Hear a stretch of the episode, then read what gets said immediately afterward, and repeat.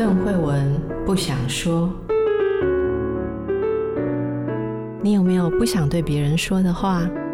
为什么不想说？说了伤感情，说了没人懂。那你知道别人不想对你说的话是什么吗？一起探索人与人之间的心理和潜意识。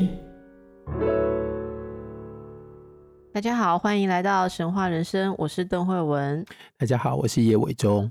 我们上次讲到哪里？讲到博修斯砍下了美杜莎的头，装在包包里。包包好重要。哎，这个包包，你上次说这个名字 Kibisis 啊、嗯，很有意思。然后我也觉得它蛮有意思。好，总而言之，装在 Kibisis 里面。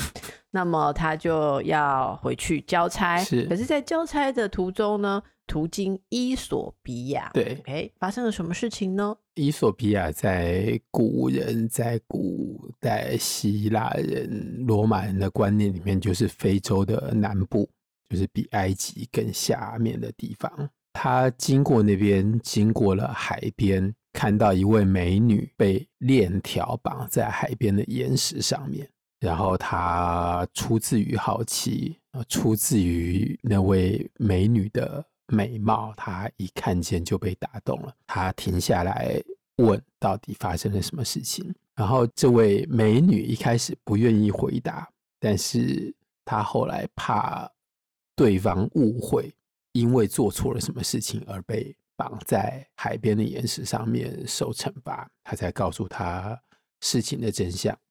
这位美女叫做安卓美达。安卓美达说，她其实是伊索比亚的公主。然后，因为她的妈妈，我们前面有听过一样的故事，就是在米拉的身上，因为妈妈夸耀自己的美，或者是夸耀女儿的美，说我比你们这些海仙子都还要再更美，因此得罪了海神。所以呢，海神就先派了一只海妖。他就先兴风作浪，把伊索比亚的一大片地方通通都淹没了，然后派了一只海妖来岸上来杀人，然后屠杀动物。国王为了要除去这个灾害，所以去神庙里面问说：“我们该怎么办？”而天神跟他讲说：“这时候唯一的解决之道，就是把你的女儿献祭给海神。”献祭给那个妖怪，然后从此之后，这个灾难就可以出去。那国王没有任何的办法，他只好答应。因此呢，他就把女儿绑在海边，等着那个妖怪，等着那只龙来把他女儿吃掉。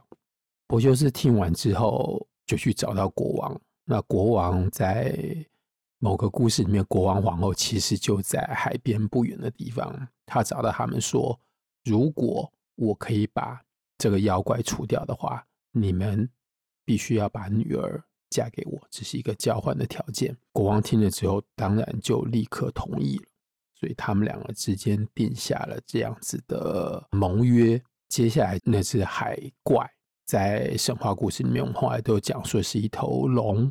那个龙从海的远方之后，贴着海水，然后掀起了大浪，逼近到岸边。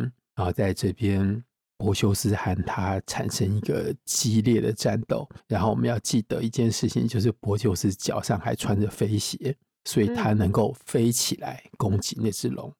所以那只龙对他无可奈何，就是不论他怎么样子的想要攻击柏修斯，柏修斯都跑得掉。然后柏修斯终于把那只龙杀掉了之后，接下来就是柏修斯和公主。安卓美达两个人的婚礼，但是婚礼才刚开始之后，就闯进了一个不速之客。这个不速之客是新娘的叔叔，因为在之前安卓美达已经许配给他的叔叔，所以这个叔叔也是他的未婚夫。对，然后这边又回到了前面博修斯自己的身世，就是国王没有一个男性的继承人，然后国王的弟弟。啊，想要取得王位的先决条件就是要娶到公主，即使那个是他的侄女。他出来了，他说，在之前安卓美达已经许配给我，她现在不能够嫁给这个外来的人。然后国王在这边当然出来反对，他说，在安卓美达决定要被献祭、被绑在大石头上的那一刻起，你就已经失去了她，因为你在那个时候没有出来抗议，你也没有说你要把妖怪杀掉。然后现在有人把那个妖怪杀掉之后，你却回来说，未婚妻是你的。所以国王是站在柏修斯的这一边，但是在故事里面，当然这个觊觎王位的弟弟他已经拥有了相当大的势力，所以他不是一个人来，他带了一大群人来，要把安卓美达抢回来。于是呢，在婚礼上面发生了一场很大的争斗，然后这个是很难得在。欧维德的《变形记》里面有这样子详细的描述两群男人打斗的类似战争的场面。那在这边写的一个最主要的重点，就是当国王的人马跟叔叔，也就是王帝这边的两批人马互相厮杀到某一个程度之后，王帝的那一边、叔叔那边的人马众多，所以他们已经把柏修斯包围住了。他们很多个人要打他一个，那柏修斯武功再怎么高强也打不过这么多人，所以他说是你们逼我用这样特殊的方法来击退你们的。然后他说，在场所有跟我是朋友的人，跟我有同盟的人，你们通通都把头转开，不要看我。这句话的一开始有某一种矛盾，就是原则上。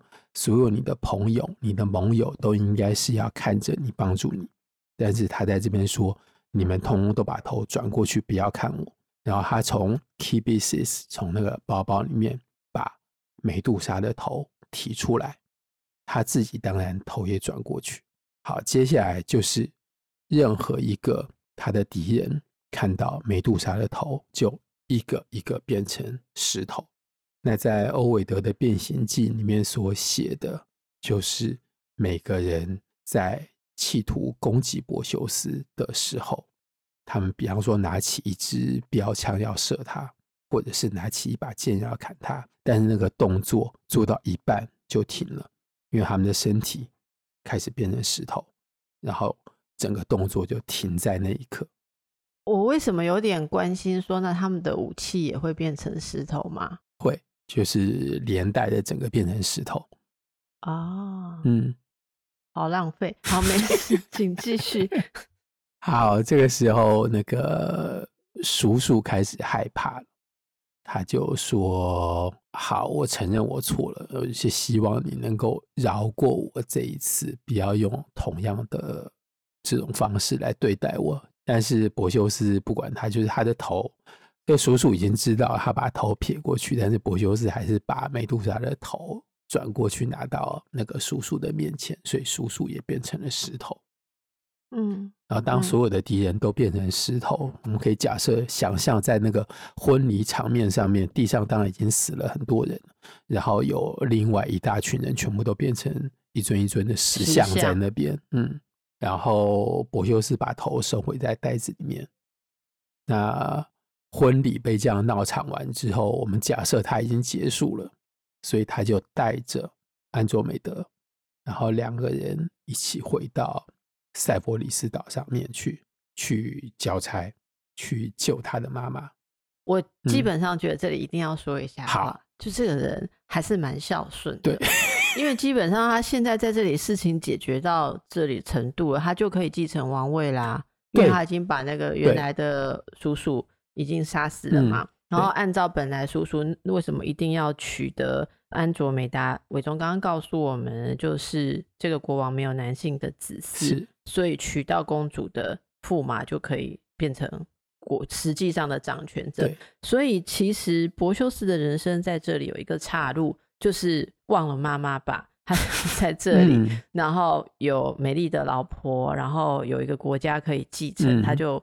而且还有这个包包里面的美杜莎的头，谁要是惹他，只要把包包的那个里面的头拿出来就好，就是基本上在这里可以安居了嘛。嗯、但是他没有忘记那个在等他回去的妈妈，是，所以这里面感人之处很少被提到，嗯，这一点。好，好，总而言之，他就带着媳妇，带着老婆，回去找他妈妈了。好，回到那个赛里佛斯，嗯，我们可能还要想象他还是继续穿着他的飞鞋，然后抱着他的新婚妻子，然后两个人这样飞回到爱琴海上的小岛上面去。不知道包包是老婆拿还是他拿？好，OK，好，回到赛里佛斯啊，他回到赛里佛斯岛上面之后，发现他妈妈不见了，那是因为。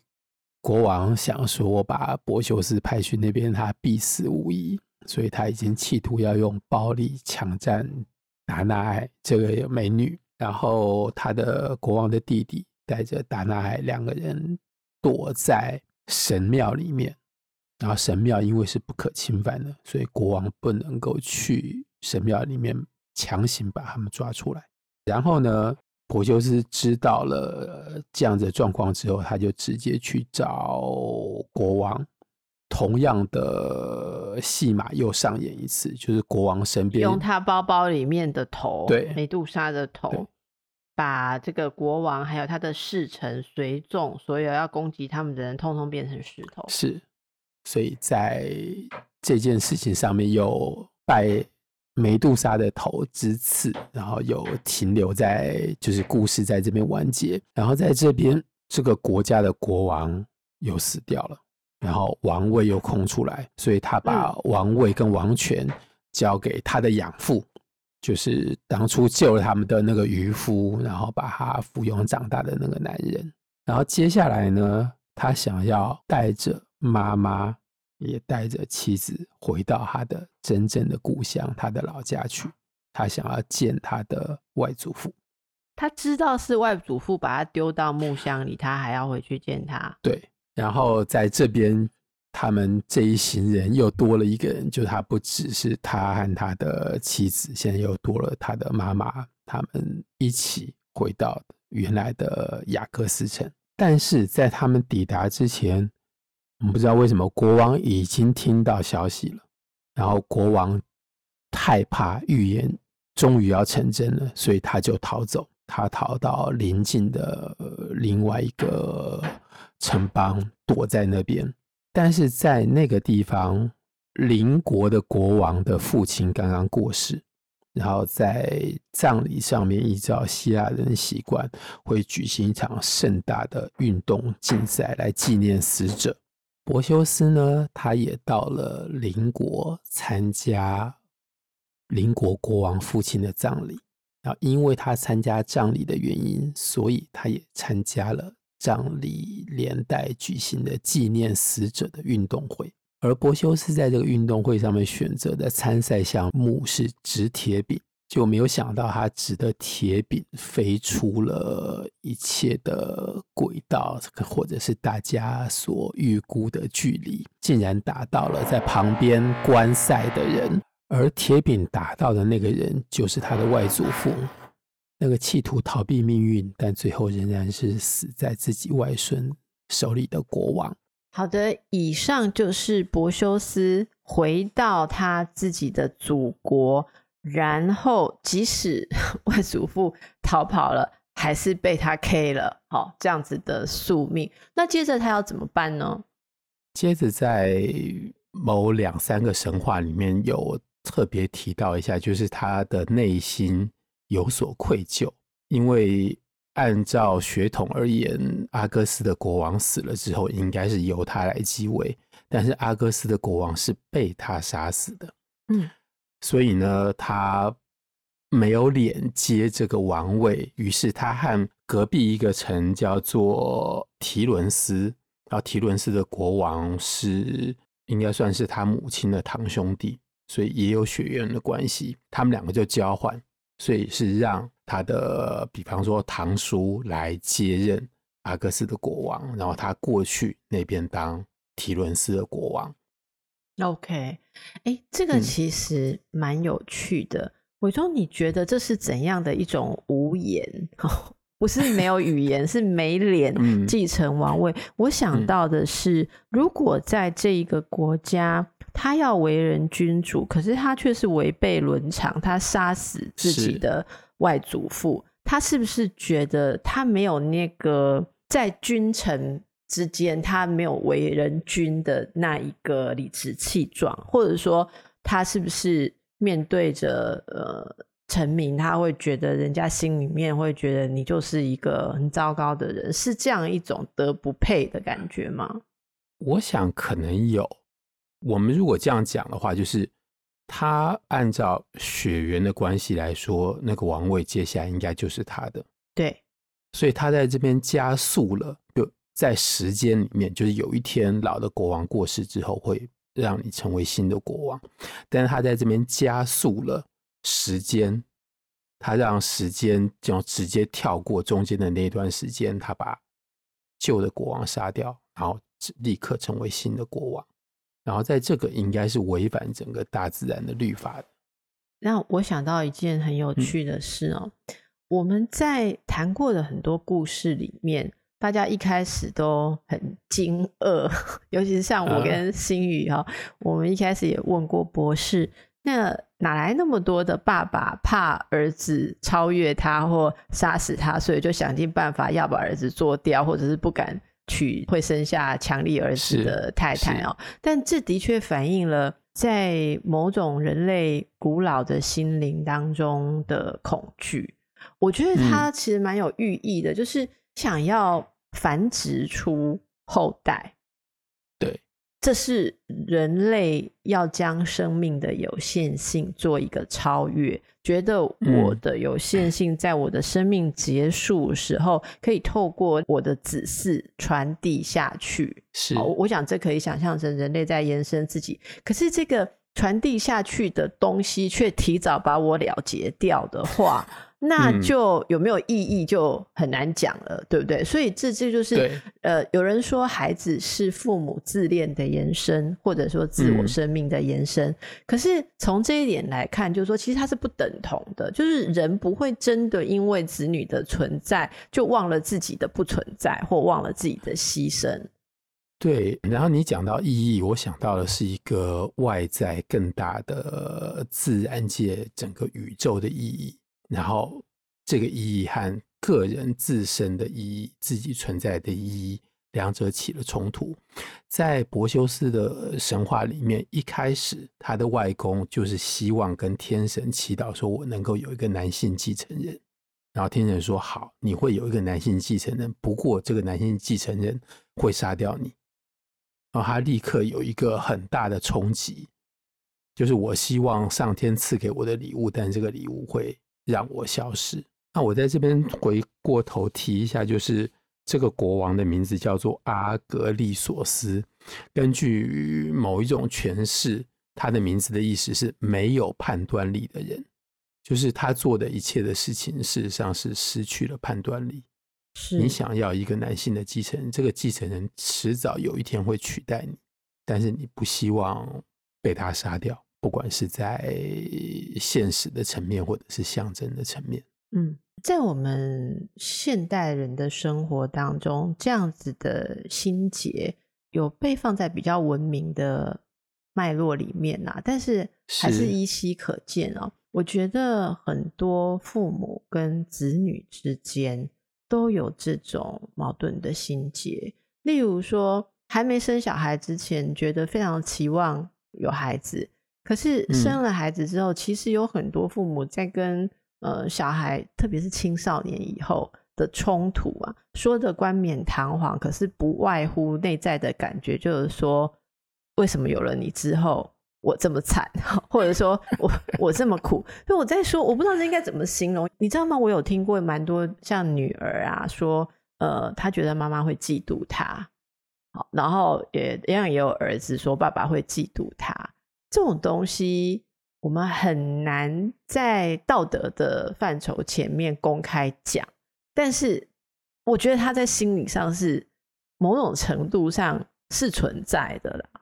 哦，那我想到的另外一个例子是师生之间的关系，嗯，那可以说是嫉妒，也可以说我想那个其实更为复杂，在法国的师生关系和在我们台湾有很大的差别。那最大的一个差别是，对于一个老师而言，他的学生的成就如果没有超过他的话，老师其实本身是失败的。对，所以我在这边看过很多场合会。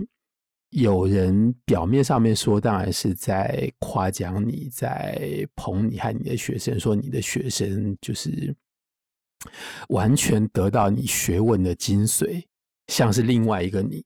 但是这个其实是一个贬义的话哦，就是你没有制造出一个比你更强的学生，没有青出于蓝，于蓝对。那换句话说，只要没有青出于蓝，在老师说，在老师和学生之间，双方其实都算是失败的。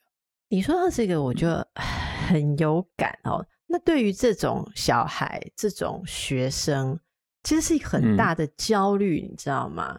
就是要表现的比父母啦，或比老师优秀，嗯、可是你要时时看着他们脸色，觉得说一季再来屌呗哈，就是我现在的。的超越，他还能承受吗？什么时候会？什么时候他是以我为傲？好，例如父母或老师常常说我以你为傲，好，你真是我们的骄傲。可是你知道吗？超过某一种点的时候，你要很敏感，你就会知道说惨了，跨过这里，他已经容不下我了，所以他甚至会开始限制我啦。呃，如果说他不限制我，他可能会陷入天人交战。你知道，有的老师啊，发现自己的学生，比方说。站在他的肩膀上接续他的研究，嗯嗯、结果继续做出了一个很棒的东西。天哪，我这辈子拿不到诺贝尔奖，可是我的学生会的时候，那那种感觉，那个老师是要继续无私的在帮助你，还是说他开始收了、嗯、有些东西就藏起来了，然后不再 share 了？我觉得这个东西，优秀的子方应该很有感的哈。那。我我不知道伟忠内心准备好要自白，你曾经有跟老师到这种地步没有？我现在还没有那个胆自白，我跟哪些老师 又到这种地步？也许听众朋友这会有感啊。那可是我们可以先想自己的父母，我们可以给大家复习一下，在神话人生系列当中，博士告诉我们的，有过这种心结的人还真不少。好，例如说最开头的那个什么赫拉克雷斯，赫拉克雷斯，嗯。他的在某种程度上面预言就是已经讲他将会取代天神的位置，嗯，嗯，所以他成为人间一个力量最强大的人。是，然后后来我们又有像我们有那次有讲到说，像伊底帕斯，伊底帕斯是大家最有名的嘛，好，嗯，然后特洛伊战争里面是，是那个戴蒂斯那个海仙子。预言说他生出来的儿子会超越父亲，所以本来宙斯和波塞顿两个人都在追求他。听完这个预言之后，两个人就立刻倒弹，赶快找一个凡人，把他嫁给一个凡人。对，嗯，那然后生下小孩就是战场上的第一勇士阿基里斯。没错。然后其实还有啦，就是这个我们可能在神话人生里面没有讲过，可是在神话小人生里面有讲过的。宙斯其实一开始蛮早的一个女朋友，甚至有些神话比较可爱的把她说成是初恋女友哦。那呃怀了他的小孩之后，他又听说这个呃是应该是盖亚告诉他的，说他帮你生下来的孩子会超越你，好，或者会取代你。是，然后这个宙斯也是。有点不行哈，就所以有些版本说，他就把这个怀着他小孩的米迪斯变成苍蝇吞下去，可是没想到这个苍蝇在体内很久很久哈，苍蝇没有再跳出来，但是怀的那个孩子却变成雅典娜从他的头蹦出来了哈。那雅典娜的确是非常非常的聪明，搞不好还超越了哈。那这些心情大家可以去感受，会有这么多的传送，就是在父母子女。还有伟忠补充的这个师生啊，上辈下辈之间的一种矛盾心结，又要你好才能是我的延伸嘛？我借由你的好，我到达了我到不了的地方。可是，在某个某个程度上，你跑远了，你的成就开始不归我的时候，好，儿子的成就什么时候开始不归父亲？这个奥妙了啊！诶，伟伟忠有想过这个问题吗？你儿子的成就什么时候开始不算你的？如果用最简单的方式来 回答慧文这个问题的话，我会有一个很个人的经验，就是在很多年前，我小孩还相当小的时候，有一天我突然之间在那一刻有一个很强的感受，那个感受就是说。当天发生的事件，整个情境、整个气氛那种感觉，虽然是我的生活的一部分，但是如果我站在我的孩子的立场来说，那个是他的童年，他未来的童年的记忆。固然我还在过我的生活，但是那已经是另外一个人的童年了。我很难解释清楚这个感觉到底是什么。它并没有割裂成两部分，它还是一个生活在继续进行下去。但是我自己相当清楚的感觉到，说我的人生、我的生命当中有一部分，甚至于远超过一部分，那已经是另外一个人的童年。而如果从时间、从记忆的角度来讲的话，那个童年会在时间流里面跑得更远，大概是这样子的感觉。我接下来说另外一个我刚才没有提到的呃东西，就是在法国的学界。我们可以很清楚的看到一件事情，就是所有的大师其实都没有传人。在台湾的媒体或者是艺文界做的一些书籍的简介，经常会讲某某某是谁的传人，某某某是谁的传人。但事实上，这个东西并不存在。就是所有的大师，当代的文学家就更不用说了。那比方说哲学家或历史学家。有成就的人，他们就是有的是自己的成就，他们有他们的老师，但是他们永远没有一个传人，这个是不存在的。那至于这个的背后是什么样子的心态，我想同样也是一个很复杂的心结在这里面。好的，谢谢伟忠。那么关于柏修斯，我们就为大家介绍到这里喽。传人的问题。以及下一代的力量，我们矛盾的双面的期待，是不是带给大家对于自己的成长，还有跟自己的这个父母辈之间有很多的想象呢？好，那么就在这里跟大家说拜拜喽。